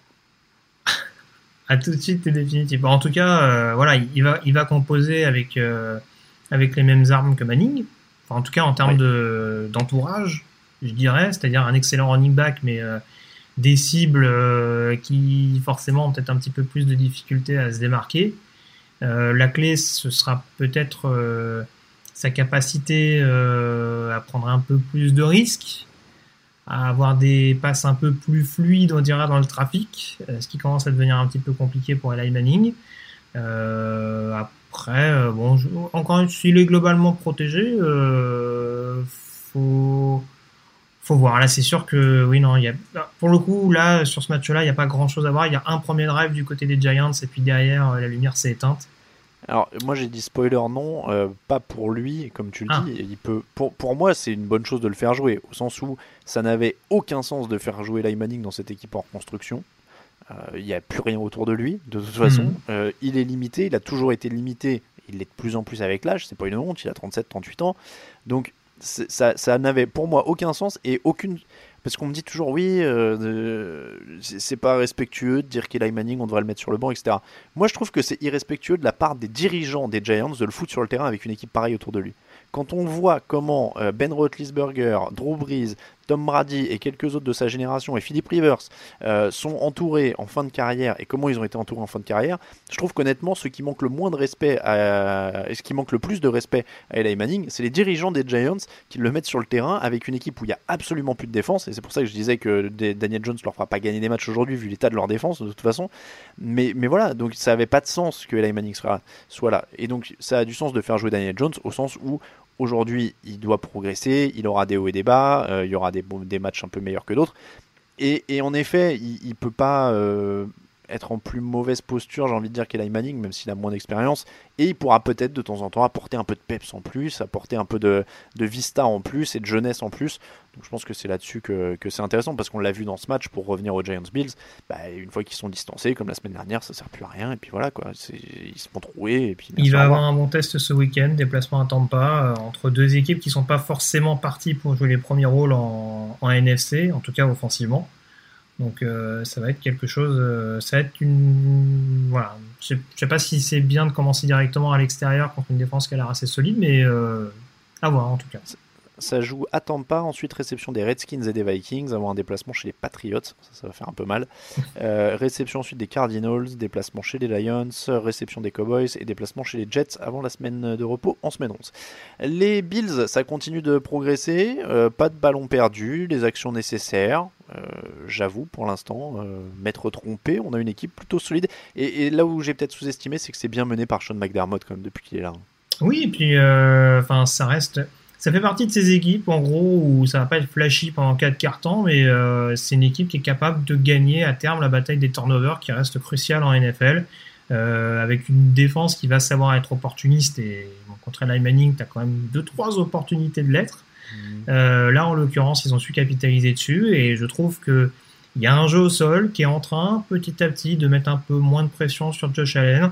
Euh, Devin Singletary se met doucement en marche. Frank Gore a, a eu quand même un bon impact quand il fallait euh, euh, sur cette, sur cette rencontre-là. Tout n'est pas parfait. Sur la ligne offensive, il y a un Cody Ford qui doit encore euh, monter un petit peu en régime. Mais en tout cas, euh, non, non, c'est. Là, pour le coup, euh, on est en mode construction. Ça construit petit à petit. Ça prend du sens, même s'il ne faut pas s'attendre à des grandes envolées chaque semaine du côté de Buffalo. Lions 13, Chargers 10. Alors, ok, les Chargers sont pas de bol, il y a des blessures, tout ça, tout ça, mais au bout d'un moment, honnêtement, je trouve leur match fatigant. J'étais sur celui-là. Ils, ils ont besoin de, ils ont pas besoin de tout ça pour se tirer dans le pied au bazooka. Euh, je leur donne pas d'excuses. L'interception de Rivers c'est immonde. Leur kicker est incapable de mettre un coup de pied. Alors oui, c'est le punter parce que le kicker est blessé, etc. Mais dans ce cas-là, signez un kicker parce que vous le saviez de toute façon. Euh, donc. Honnêtement, c'est des Chargers qu'on fait du Chargers. Euh, c'est pas au point des Buccaneers dans le désespoir quand je dis ça, mais euh, mais pas très loin parce qu'il y a encore plus de potentiel, donc euh, ça, ça me frustre aussi. Donc euh, voilà, je, je sais pas quoi dire de plus que ça. Bah, écoute, c'est les euh, Titans de la NFC, c'est ne- les Titans de, de leur division, je veux dire. Moi, je ne comprends pas comment ils ont fait pour perdre ce match. Ah non, ben non, mais Ils l'ont, ils l'ont, ils l'ont dominé de la tête parce que franchement, euh, on, on va croire que je m'acharne chaque semaine. alors, la prestation offensive de Détroit, mais c'était une catastrophe. Mmh. Euh, et pourtant, c'est, on, on connaît mon affection pour Matthew Stafford, hein, mais là, je vais pas me cacher. Il y, a- quand même des choix qui ont été extrêmement curieux. Euh, un jeu au sol qui n'avance toujours pas. Euh, alors sans doute que la défense des Chargers a un rôle là-dedans, mais en tout cas, euh, offensivement, on a vu complètement l'opposé de ce qui avait été montré à Arizona. Et voilà, mais c'est uniquement la défense des Lions qui les a maintenus jusqu'au bout dans la partie. Et en effet, ce, ce big play notamment de Darius Lake a souffert pendant très très longtemps dans ce match contre Keenan Allen et qui sort le big play qu'il faut sur un appel de jeu euh, extrêmement contestable de Ken Wissanen. Donc euh, ça là-dessus, voilà, c'est ça, ça va être à... On pourra se cacher derrière les blessures entre guillemets du côté de Los Angeles Ouais. toute l'année. Mais niveau coaching, il y, y a aussi des choses qui vont pas, des gestions des temps forts, des temps faibles, ce genre de choses. Et manifestement, euh, je suis pas sûr qu'Anthony Lynn arrive à trouver la clé euh, incessamment sous. Bengals 17, 49ers 41. Les Bengals sont retombés sur terre. Ils ont autorisé 6,2 yards par course, 259 yards au sol, 572 yards au total pour les Niners. La saison va être longue euh, a priori du côté de Cincinnati, même s'ils avaient fait bonne figure en, en première semaine. Les Niners, mine de rien, 2-0, attaque équilibrée. Il y a des motifs d'espoir, et je sais ce que tu vas dire. faut voir qui ils ont, qui ils ont affronté. Mais il y a des motifs d'espoir avant d'affronter des, gros, des, des plus gros tests. Oh, J'allais te dire, putain, mais qu'est-ce qu'elles sont fortes, mais hype de début de saison. les deux, les deux qui n'ont jamais joué un match à la maison, hein, qui sont à C'est 2-0. Non, voilà, blague à part, c'est sûr que là, le calendrier est pas démentiel. Euh, maintenant, euh, ils ont été opportunistes défensivement à Tampa, malgré un match un peu compliqué de Jimmy Garoppolo et du jeu au sol. Euh, là, par contre, ils se sont fait plaisir. Là, au niveau du run-stop, euh, hormis Gino Ah oui. Atkins, euh, tous les autres étaient, euh, étaient en train de pioncer un peu. Donc, euh, ça, enfin, voilà, ça a été un peu du, un peu du Breda, un peu du Wilson. euh, J'ai oublié le nom du troisième running back, un peu du Mostert. Mostert, Divo Samuel là. qui sort son premier match aussi. Enfin voilà, défensivement, il y avait rien du côté de Cincinnati Mm. très clairement. La ligne offensive est revenue au niveau, enfin j'allais dire est revenue au niveau. Ils avaient déjà souffert à Seattle, euh, là contre San Francisco. Ils ont également euh, sorti la rame bien comme il faut avec un jeu au sol qui a jamais pu s'in- s'installer correctement. Petit bémol, ils perdent Joe Staley, hein, les, les 49ers. Aussi, ouais. Donc, euh, ça, Mais, euh, ouais, c'est sûr que cette équipe de Cincinnati qui m'avait donné quelques motifs d'espoir avec euh, sa courte défaite à Seattle, euh, là le soufflet est très clairement ret- retombé et les craintes que j'avais en début de saison se confirment un peu. Euh, Ça va sans doute être une équipe top 10 draft, euh, partie comme c'est parti en tout cas, avec euh, pas mal de zones d'interrogation sur certains postes. Broncos 15, Bears 16. Une fois n'est pas coutume, le kicker est le héros du soir pour les Bears. Un field goal de la gagne en fin de match, très très loin, plus de 50 yards. Bon, ça c'est bien, ils ont gagné, mais c'est quand même toujours, toujours, toujours pas très très joli à voir en attaque. Euh, tu parlais de tes hype qui se portent bien, ma non hype Mitch Trubisky elle se porte bien aussi. hein. parce que selon euh, Pro Football Focus, Mitch Trubisky lance 28,8% de passes qui sont inattrapables. Seulement 3% de passes qui sont à l'endroit parfait. Et il a la pire évaluation de la ligue lorsqu'il a un receveur ouvert. Ouais, ouais, ouais. Je, Voilà. je méfie, c'est ça. Voilà. Au moment, style. Je- Mais il fait la, mais il fait la passe qui place les, les Bears en position de field goal. Ouais, bah, c'est bien, mais c'est les Broncos en face. hein. C'est les Broncos qui ont dû faire lancer Joe Flacco 50 fois. Donc, mais euh, alors là, pour le coup, alors, ju- juste, je me permets d'enchaîner là-dessus parce que ça n'a pas été un beau match très clairement. euh, Le score euh, indique l'indique euh, en l'occurrence. Euh, et, et les Bears sont quand même sauvés par des, cou- des, des coups de sifflet sur des roughing the passer qui sont assez immondes. Quand même. Oui, mais je crois qu'il y en a eu un aussi de l'autre côté. Ça a été, euh, ça a été, malheureusement, ça a été assez équitable dans la médiocrité euh, sur ce match-là. Par contre, euh, ce qui m'étonne un petit peu, c'est que les Broncos ont été plus satisfaisants en attaque qu'en défense. Ce qui est assez étonnant quand tu sais que tu as Vic Fangio comme head coach et que tu as quand même une petite tradition défensive à Denver ces dernières années. Ce qui était Euh, déjà plus ou moins le cas en première semaine en plus. Euh, ouais, je sais pas trop, mais euh, en tout cas, euh, la, la première chose qui est quand même étonnante, c'est de voir que Joe Flacco rend quand même une copie assez intéressante contre la défense des Bears. Oui. Et il les emmène, euh, voilà, je veux dire, il joue quand même pas mal à la passe en fin de match. Et, Oui, et voilà, il passe la conversion à deux points pour permettre à Denver de croire potentiellement à la victoire contre Chicago, ce qui était loin d'être fait. Deuxième chose qui est plus étonnante, mais dans le mauvais sens, c'est que Denver est une des équipes avec 0 sac depuis le début de la saison, avec Van Miller et Bradley Chubb dans son effectif. Enfin, falloir quand même se poser quelques questions. Je veux bien que le run-stop ce soit la spécialité de Vic Fangio, mais ça ne doit pas se faire au, défi, au, défi, au, au dépend pardon, du pass rush. Et pour terminer avec la défense, euh, comment on peut expliquer que Chicago arrive à trouver un joueur plein centre euh, pour justement se mettre en position de field goal quand on sait qu'il reste que quelques secondes à jouer? Ça, j'ai pas tout compris de la manière dont, dont les Bears, dont les Broncos avaient défendu sur cette action-là. Euh, voilà. La défaite, je pense, c'est aussi à mettre au crédit du coaching staff. J'ai envie d'être laconique et j'ai envie de te dire que ça fait quand même beaucoup de mots pour dire que les Broncos sont une équipe naze. Non, mais je te dis, en attaque, il y a des bonnes choses. Si la, si la défense se remet dedans, euh, encore une fois, je, je demande à voir. Je demande à voir, mais je pense que c'est une équipe qui peut, qui peut en embêter plus d'un. Bon, ça fera 4-5 victoires à la fin de la saison, mais ce sera déjà ça.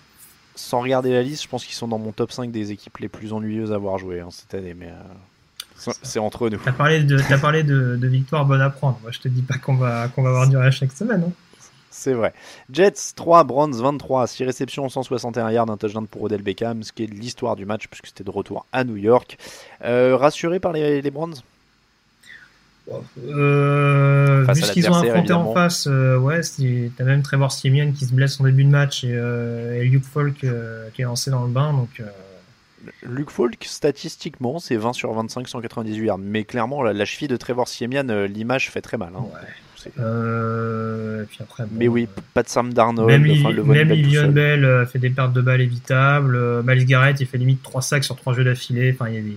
Bon, il y a des- Bon, victoire bonne à prendre pour euh, Cleveland. Oui, c'est ça. De toute façon, On on, s'y attendait vu, le, vu les problèmes actuellement du côté des Jets. Euh, C'était une, victoire impérative et c'est une victoire qu'ils ont été chercher euh, en l'occurrence. Et puis on termine avec Panthers 14, Buccaneers 20. Défense, euh, j'en ai pas mal parlé dans le fauteuil, donc on va pas faire une éternité. C'était euh, jeudi dernier. Euh, défense des Buccaneers, gros point positif de la saison pour l'instant pour eux? Oui, clairement. Euh, je suis agréablement surpris. Alors, on sait que Todd Bowles est plutôt un, bah, c'est un ancien safety. Et en l'occurrence, euh, ce qui est bien et ce qui faisait défaut du côté de Tampa ces dernières années, c'est le backfield défensif. Euh, Vernon Hargreaves a l'air d'être, euh, a l'air de vraiment être au niveau euh, du premier tour auquel il a été, au niveau duquel il a été drafté. Carlton Davis également est un peu plus irrégulier, mais montre certaines choses. Si ça, s'il commence à y avoir du liant, avec en plus un Devin White qui est actuellement, qui traîne des, des petites blessures aussi, ça peut devenir quelque chose d'intéressant. Maintenant, le, principal point pour faire de Tampa une équipe compétitive, c'est l'attaque, et ce sera forcément un passage obligé.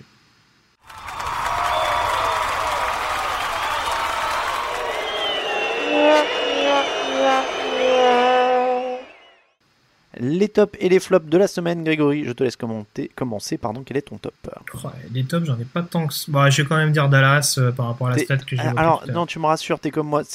T'as du mal aussi à plus à trouver les tops que les flops. En fait, je concentre sur les flops à chaque fois, c'est pas bien. Ouais, pareil. T'allais dire Dallas du coup. Oui, oui, Dallas, pour le coup, euh, ouais, euh, bah, par rapport à ce qu'on évoquait, hein, le, le- cette capacité à marquer en toutes circonstances, c'est de, de très bon augure. Alors oui, un Doug Prescott qui joue avec le couteau entre les dents pour avoir son contrat. euh, euh, oui, il y a quand même un groupe qui est quand même assez complet, mais euh, bon, Après, j'ose espérer, espérer qu'il joue pour la victoire autant que pour son contrat quand même. Bah, Je sais pas, écoute, hein, moi quand je vois Joe Flacco, je me dis, il y a peut-être qui joue plus pour le contrat des fois, hein, je, je sais vrai. pas trop. Et, euh, ouais, non, et puis euh, c'était qui le deuxième? Bah, Patrick Mahomes quand même. Je sais pas si t'avais parlé de lui. Mais. Non, non, bah alors j'allais dire qu'on avait eu la même idée parce que moi j'avais Kellen Moore, tu vois, dans, euh, dans mon top euh, pour, euh, pour cette attaque de, Dallas qui est quand même bien plus séduisante. Mais du coup, je dirais que Quentin Nelson et, les Colts, j'aime bien, j'aime bien la manière dont ils se, battent depuis le début de la saison. Les flops, le ou les flops? Les flops, bah, c'est head coach, donc j'ai pas compris les choix au niveau du poste de quarterback. J'en parlais un petit peu tout à l'heure, mais Brian Flores avec Josh Rosen, avec Josh Rosen. Euh, bon, du coup, c'est plus d'actualité, mais pas de charmeur avec Daniel Jones. Euh, voilà. Vouloir s'obstiner absolument alors que le quarterback est pas bon. Bon, euh, je veux bien qu'on laisse du temps, etc. Mais euh, là, c'était un petit peu, euh, c'était un petit peu se scarifier en direct devant des millions de téléspectateurs. J'ai eu un peu de mal à comprendre. Et puis juste un deuxième flop au passage, euh, qui est pas forcément lié directement au match euh, de ce week-end, en tout cas qui n'était pas sur le terrain. J'ai du mal à comprendre les déclarations de Nickel Robbie Coleman avant le match face aux Saints. Qu'est-ce qu'il a dit. Euh, bah, en gros, il se targuait de revoir à de nombreuses reprises, à de nombreuses reprises la passe interférence non sifflée. Ah, t'es pas Euh, très trash talk, toi. Moi, j'aime bien ça. non, mais en fait, si tu veux, moi, c'est pas ça, c'est que on a le droit de trash talker pour faire monter un peu la pression, mais je veux dire, le mec se vante Ouais, bon, d'avoir été mauvais sur un jeu. Ouais. À un moment donné, je veux dire, c'est bien de te vanter, mais t'as le droit de chambrer sur quelque chose de positif que t'as Oui, fait. oui. Là, tu te Ouais. fais, là, tu te vantes de ne pas avoir été pris la main dans le pot de confiture. À un moment donné, euh, enfin, je sais Ouais, pas, il y a des, quand, quand on, quand on faisait, pour, pour le coup, pour avoir suivi ça au Super Bowl, quand forcément on en faisait tout un foin à le mettre en lumière, etc. Bon, pourquoi pas, c'était le jeu, euh, voilà, il a été le, le héros involontaire de ce match, pourquoi pas? Mais bon, là, euh, faire monter la pression comme ça, en disant, vous avez vu, hein, j'étais nul, j'arrête pas de regarder ça. Euh, Bon, Ouais, ça m'échappe un peu. que les, il sait que les Saints et leurs supporters sont tellement touchy sur le Ah bah sujet ça. que c'est- c'est le plus simple. Euh, mon flop, moi, c'était Doug Marron, euh, à qui je souhaite de retirer en enfer, évidemment, puisqu'il nous a privé d'une semaine euh, glorieuse. Non, mais t'imagines la hype autour de Garner Minshew s'il avait, réussi cette conversion à deux points? Il aurait été en une du site avec sa glorieuse moustache. On aurait parlé de lui toute la semaine, ça aurait été incroyable. Mais évidemment, Doug Marron est là pour gâcher les bonnes Là, choses. ça confirme qu'il aura du mal à finir la saison. Évidemment. Bah oui, oui, bah j'espère quand même. Et il a sauvé Bill O'Brien euh, pour le coup parce que Oui, en plus. Oh là ça là, bref. ce bal des, des, des coachs médiocres. Mais je, je doute pas que les, les Jaguars embaucheront Bill O'Brien d'ailleurs dans la fouille. mais je, je- ça fait aucun doute. Mais voilà. Mais donc voilà, Doug Marron et ses coachs qui, qui nous privent toujours des trucs vachement marrants. Les questions.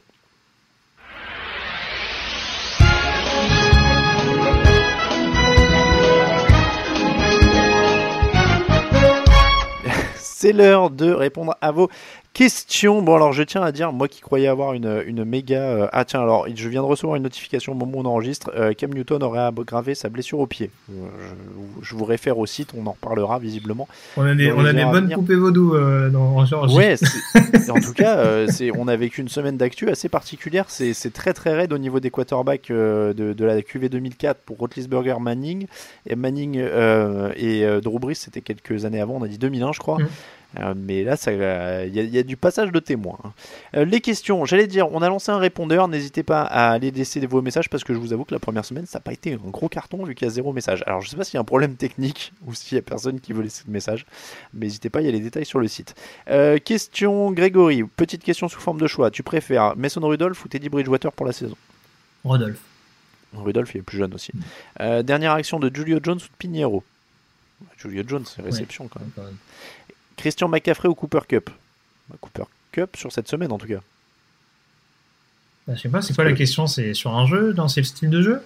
Bah, je prends, ma- je Bah, prends c'est McCaffrey, sous forme de choix. prends Si- je prends McCaffrey pour la saison. ouais. Oui, oui. Euh, Lamar Jackson ou Patrick Mahomes en ce début de saison? Bon. jours. Oui, quand même, un peu. Un peu. Mahomes tous les jours. Euh, Jim Browns, euh, pensez-vous que l'exemple de Miami va faire jurisprudence à savoir que certaines équipes n'auront désormais plus honte d'assumer un tanking? Pensez-vous également que dans ce cas, il serait possible que l'an prochain une équipe se mette à tanker sévère pour récupérer Lawrence, le phénomène annoncé? C'est fort Moi possible. j'espère déjà j'espère que non. Bah, j'espère que non aussi. Hein. euh, maintenant, euh, bah, j'espère surtout que euh, on a le droit de tanker, mais bon, si c'est pour être aussi ridicule que ça. Parce que, parce que pour le coup, je me permets juste Non, la mais- petite parenthèse, mais Miami a déjà fait des saisons pourries. Hein. euh, je crois que tu en as parlé dimanche, euh, la saison 2007 où ils font une fiche de 1-15. Il y a- Ah oui, non, mais ils sont pas Il y a quand même des euh, matchs où ils s'accrochent. hein. Je me rappelle d'un Monday Night absolument atroce à Pittsburgh où les Steelers gagnent 3-0 sur un field goal à la dernière seconde. le match il est pourri sous la pluie, mais au moins Miami il s'accroche jusqu'au bout quoi. Là c'est Oui, oui. là c'est zéro, mais bon bref, je vais je vais pas partir là-dessus, mais euh, moi j'espère au moins qu'ils le font plus finement. quoi. Non, mais ouais, plus finement. euh, après, après, honnêtement, je pense que là, tout le monde se moque tellement de Miami et il y a tellement l'opprobre qui est jeté sur cette équipe que j'espère que ça va pas ainsi. Je vois pas des, des propriétaires. J'espère, même s'ils peuvent être beaucoup plus bêtes qu'on l'imagine, mais euh, qu'il n'y a pas des propriétaires qui regardent ça en se disant Waouh, super modèle, dis donc. J'ai alors- vraiment envie euh, que, que mes supporters euh, soient énervés et que tout le monde se moque Non, de mais, euh, je, je me permets juste un petit truc. euh, par contre, il faudra peut-être dem- il faudra peut-être demander à Miami. Allez, je vais prendre une fourchette large. Ces 20 dernières années, combien d'équipes ont gagné le Super Bowl avec le premier choix de la draft? Ouais, bah ça aussi. C'est- Ça, je serais curieux d'avoir la réponse. Euh, TD entendu durant le Red Zones dimanche, 60% des équipes à 2-0 après la semaine 2 vont en playoff. À votre avis, qui sont les futurs déçus parmi Patriots, Bills, Chiefs, Ravens, Cowboys, Rams, 49ers, Seahawks, Packers? Je vais me permettre de la reformuler sur tout cela qui va en playoff. Ils sont à 2-0. Patriots, oui. Oui, bah oui, Chiefs, oui. quand même. Cowboys, oui. Rams, oui. Packers, Ah, oui. Rams, je sais pas. Moi, je Rams, Rams, j'attends de pas. voir.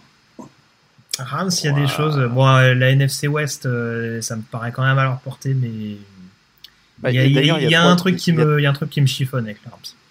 D'ailleurs, il y a trois équipes de NFC West hein, dans, ce, dans ce classement pour l'instant, donc je pense pas qu'elles iront toutes en playoff. Oui, je pense pas non plus, euh, mais je serais pas étonné qu'il y en ait au moins, au moins deux qui, bah oui, au moins deux qui restent avec, forcément. Et moi, pour la continuité, je vais dire que Bills, a priori, euh, ça passe pas. C'est fort possible aussi.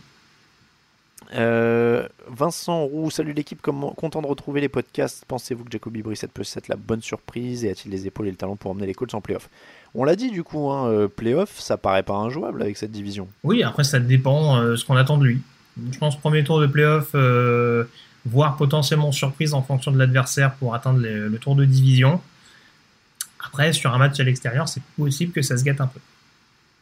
C'est vrai. Question de Flo Raiders. Est-ce que gagner les podcasts Théo Awards a changé quelque chose pour nous? Alors, a priori, non. En tout cas, euh, on n'a pas des, légions d'hommes et de femmes qui se jettent sur nous comme ça quand on est dans la rue et tout ça. Euh, y participerez-vous de nouveau la saison prochaine? Avez-vous besoin de la communauté pour d'autres quelconques awards que vous méritez? Euh, Il y a Raphaël qui, dit, qui a déjà répondu à la question sur le, site en mettant On tente le Nobel de la paix. Un peu d'aide serait cool, merci. Ouais, moi ça me paraît pas mal. Mais si vous voyez des concours qu'on peut, euh, auxquels on peut participer et, et tout exploser avec la communauté comme on l'a fait là, nous ça nous a fait marrer. hein. N'hésitez pas à nous les, à nous les relayer. Le Nobel de la paix sur un, pour un podcast de foot américain, c'est quand même un concept. hein. Mais Nous on prend tout. hein. Nous, euh, vous, avez vu, vous avez vu la force de la communauté. On, on a participé comme ça. On a dit tiens, on va demander euh, aux gens de nous aider pour voir. Et hop, on a tout raflé. Alors c'était rigolo. Donc, euh, donc bon, pourquoi pas. hein, si vous envoyez d'autres, nous on est preneurs. Euh, question de Roberts. Bonjour Alain, Euh, tu t'es mis à la chronique à cette j'arrive plus à parler. Tu t'es mis cette année à suivre la NCA un petit peu? Non, pas du tout. Quoi? Euh, non, non. Non, je, le samedi, je l'ai déjà dit plusieurs fois, je l'ai même avoué à l'antenne pendant le fauteuil et tout. Le samedi, c'est mon jour off, donc euh, non, Mais pas de football américain, pas de notification, rien du tout. Euh, Grégory est-il le seul chroniqueur à suivre le football universitaire? Non, puisqu'on a aussi Jean-Michel euh, Zappa notamment et plusieurs autres. euh, qui, bah, c'est Sébastien qui a fait la chronique NCA la semaine dernière, si je dis pas de bêtises. Tout à fait. Donc voilà. On Donc- a beaucoup de réacteurs de goût. Donc il y en a plusieurs et je vous rappelle que si vous voulez euh, entendre de la NCA, Grégory anime le podcast euh, de The Blue Pennant avec Morgan Lagré qu'on salue évidemment. Question de Henri, les Patriots peuvent-ils faire une saison à 16-0 comme en 2007 Oui. Il y a des déplacements. Il y a un déplacement à Philadelphie, je crois que j'ai identifié. Et Oui, Il doit y avoir un oui. petit match un peu, un peu casse-bonbon qui traîne euh, en deuxième partie de calendrier, mais euh, ouais, je pense qu'au pire, ils peuvent faire un bon 14-2, je pense. Alors, qu'est-ce qu'il nous reste? Jets, Bill... Alors, Ils ont Baltimore à réception- l'extérieur, je crois. Alors, ils ont Jets chez les Bills, chez les Redskins, Giants, chez les Jets, Browns, chez les Ravens, chez les Eagles. Ce, ce duo-là est un peu dur. Réception des Cowboys derrière. Mhm. Euh, chez les Texans, contre les Chiefs. Celui-là, évidemment, Celui-là, il il va un son pesant de cacahuètes. Euh, chez les Bengals, chez les Bills, chez les Dolphins. La fin de saison, elle est plutôt. euh, ils vont pouvoir se remettre tranquillement du match contre les Chiefs. hein. Ouais, il y a deux, trois matchs. Il y a les euh, Bills au milieu, Un peu mais, mais bon, franchement, non, je te dis, un bon 14-2, ça me paraît possible. C'est pas infaisable, mais je pense qu'honnêtement, ils s'en foutent. Je pense que Mm. euh, c'est vraiment la bague. Oui, je pense que 2007, ça a un peu vacciné Bill Belichick, je pense. Oui, oui. Je pense que s'ils sont assurés de la première place, ça m'étonnerait même pas qu'ils fassent. euh, C'est pas le genre de la maison, mais. euh, Ça dépend, Ça ils l'ont, ils l'ont déjà fait. euh, après, Ouais. Après, on a vu, il y a des choses curieuses. Hein. Euh, Brady joue encore en fin de quatrième quart contre Miami alors qu'il menait 37-0. Ah oui, alors ça, euh, alors ça j'ai vu quelqu'un sur le chat de la rédaction dire dire, il respecte le, le jeu. Ah, il respecte le jeu. Les adversaires, pas beaucoup, Ouais, je mais suis le pas jeu, sûr, mais bon, euh, Brian Flores a dû apprécier en tout cas. Ah ouais, non, les, les, ad- les adversaires, ils ont jamais fait de quartier là-dessus. Euh, vous voyez quel QB ne pas enchaîner les 16 titularisations cette saison, en plus d'être Arnold, Bing Ben, Falls, Breeze, ça fait déjà du, du monde hein, qui, a- Mhm. qui est pas assuré de faire 16 matchs. Et, et Manning, donc Darnold, Big Ben, Falls, Breeze, Manning, ça fait déjà 5 Mhm. sur euh, qu'on sautait. Qui, euh, qui va pas au bout? Fitzpatrick qui va sauter un moment. Ouais. Tom Brady, Oh, le hater. Ah, imp- impossible évidemment. À part encore une Bah, fois. sauf blessure. décide de le mais on lui souhaite pas, bien entendu. Non, non, non, euh, honnêtement, euh, tac, tac, tac, tac. Euh, Andy Dalton, euh, s'ils sont au fond du Non, mais donc, donc, on, ouais, on parle, on parle hormis blessure. hein.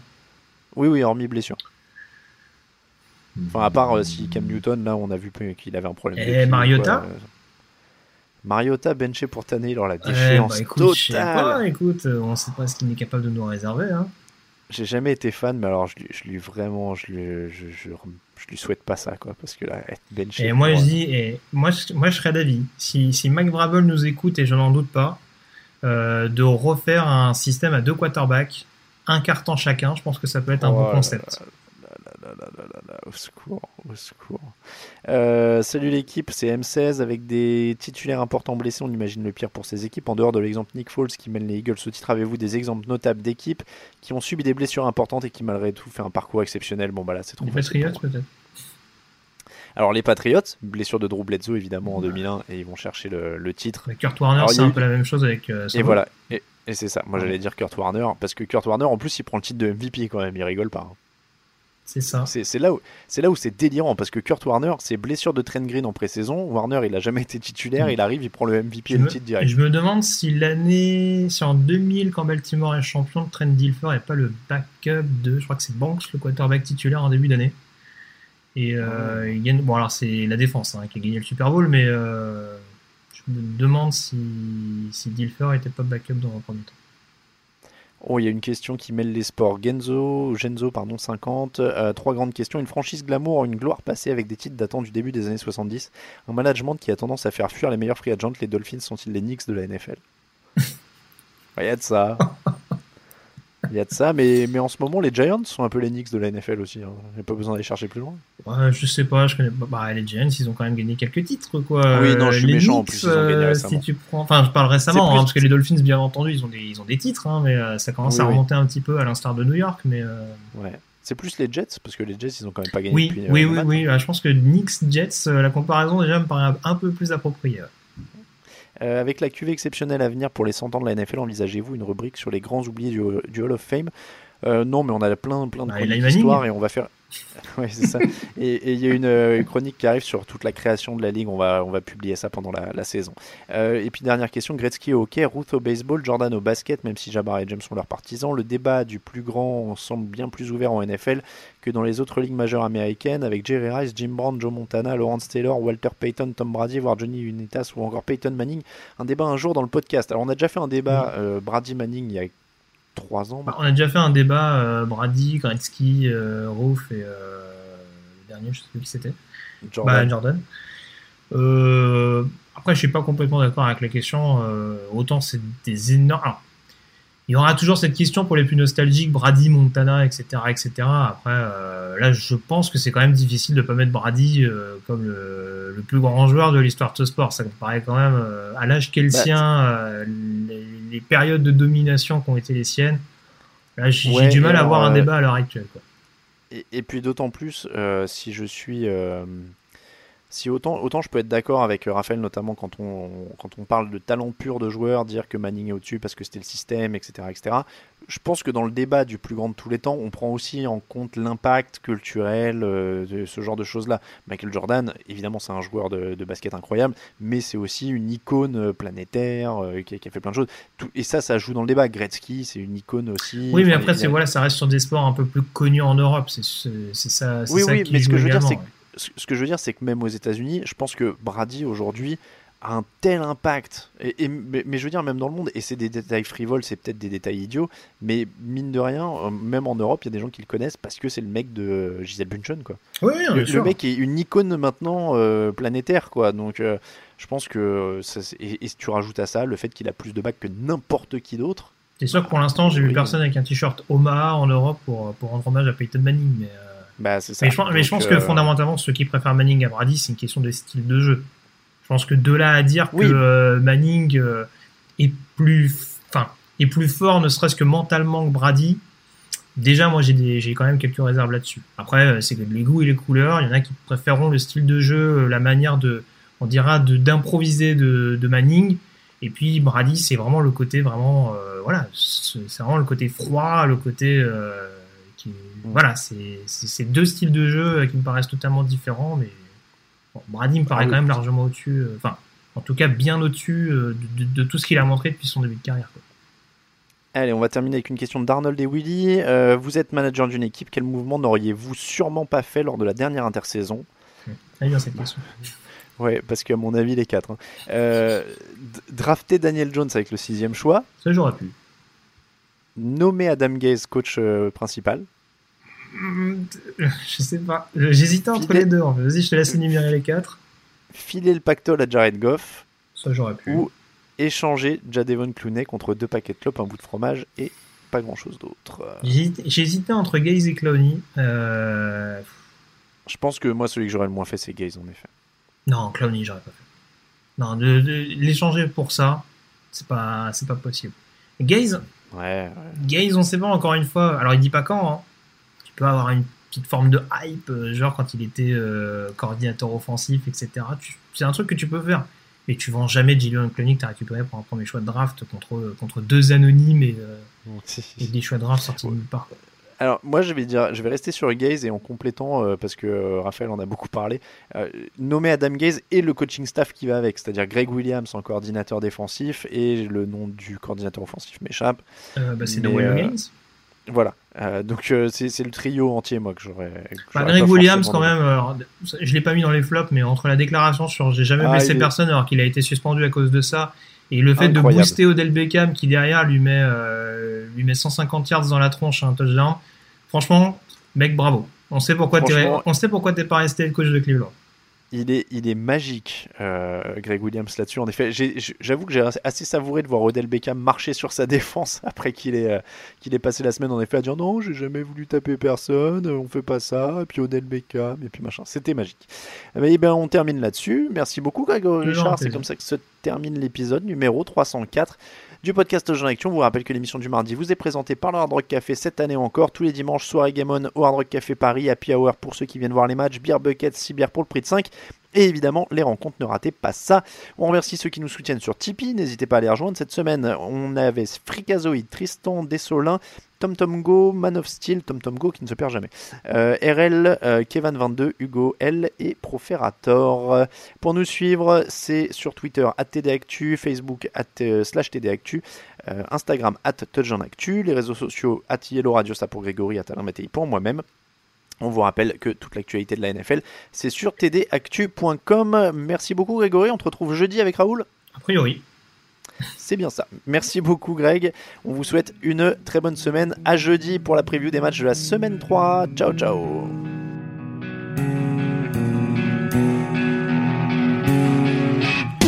Les meilleures analyses, fromage et jeux de mots, tout sur le foutu est en TDAQ.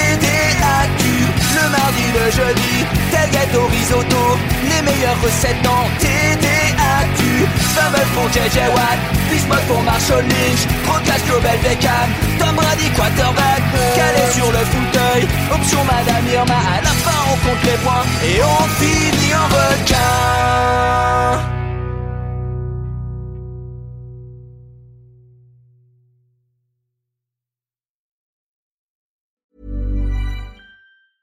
Mom deserves the best, and there's no better place to shop for Mother's Day than Whole Foods Market. They're your destination for unbeatable savings, from premium gifts to show-stopping flowers and irresistible desserts. Start by saving 33% with Prime on all body care and candles. Then get a 15-stem bunch of tulips for just $9.99 each with Prime. Round out Mom's menu with festive rosé, irresistible berry chantilly cake, and more special treats. Come celebrate Mother's Day at Whole Foods Market.